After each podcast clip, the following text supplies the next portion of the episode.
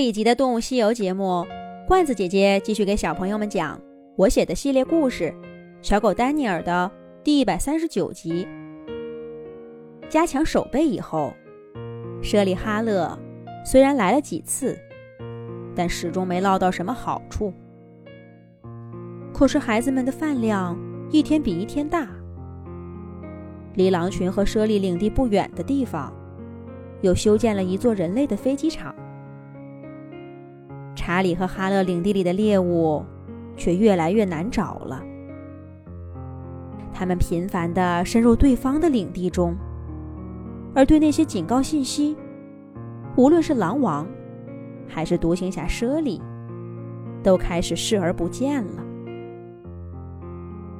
没过多久，哈勒的一个孩子，不幸离开了这个世界。不知道是食物不充足。还是小舍利，原本就身体不健康。可是哈勒把这一切都归罪到查理狼群的头上。那天是怀特在家里保护小狼。怀特虽说捕猎差点意思，要论带孩子，那恐怕连伊莎都得竖起大拇指。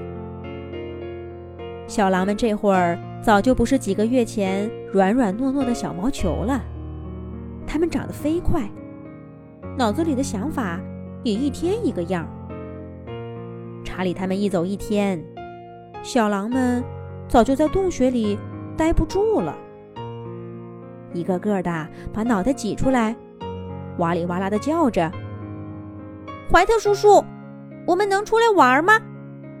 怀特叔叔。”那边飞的是什么呀？还有那个跑的，我们能去看看吗？夏日的阳光很好，柔柔的照在绿草地上，散发着清新的香味儿。外面的世界肯定比又黑又潮的洞穴有趣多了。怀特看着小狼们雀跃的样子，估计查理他们也快回来了。就笑眯眯的招呼三个小家伙都出来玩儿。这下可热闹了，两只小狼竟然还合力捉到一只田鼠，炫耀了好半天。孩子们长大了，再过上几个月，家里面就多了三个优秀的小猎手了。想到这儿，怀特的心里就像头顶的阳光一样。暖烘烘的。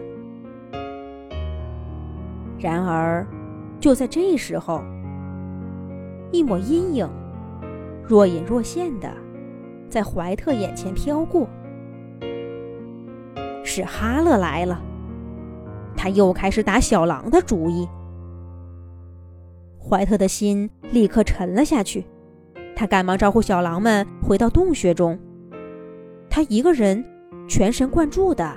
守在洞口，哈勒也趁这个机会搞清楚了狼群目前只有怀特一只成年狼。他大摇大摆地来到洞穴口，龇着牙挑衅着怀特。怀特紧紧地守着洞口，哈勒忽然扑过去，往怀特身上咬。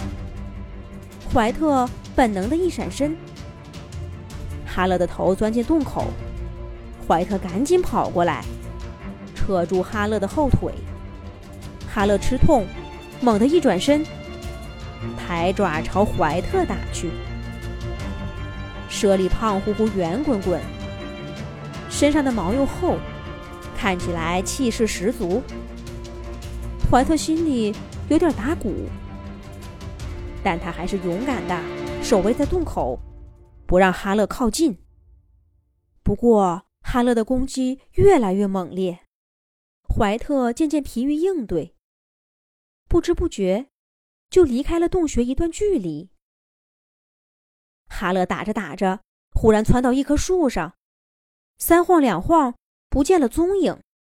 怀特终于松了一口气。可当他回到洞穴里，却发现三只小狼只剩下两只了。而在门口的草地上，怀特也看到了另一只猞猁的脚印儿。那只失踪的小狼，永远的消失在丛林的深处。查理家族和舍利哈勒的冤仇就此结下。此后的几年时间里，查理带着狼群洗劫过舍利的巢穴。哈勒也想尽办法对小狼们发起进攻。威廉原本有三个同胞兄弟姐妹，可除了他，都遭了哈勒的毒手，而且。是在威廉很小的时候。听了伊莎的故事，丹尼尔忽然明白，为什么威廉见到他会格外的亲近。那不全是因为谁救了谁命的缘故，更是因为在丹尼尔身上，威廉找到了难得的亲密感。那是他在小他一岁的马克和苏珊身上不可能得到的。即使有了这些渊源，哈勒这次的攻击依然显得不可思议。在丛林中，猞猁的优势季节是夏天，他们很少在冬季对狼群发起进攻。特别是苏珊这会儿已经半岁了，并不是那些毫无还手之力的狼崽儿。伊莎猜测。这大概是因为今年哈勒的孩子们都没能活过这个冬天，让他的性情大变，很有攻击性。不过这些已经不是狼群要关心的事儿了。夜色褪去，又一群乌鸦飞过查理一家的头顶，新一轮的狩猎就要开始了。可是，受伤的苏珊该怎么办呢？下一集讲。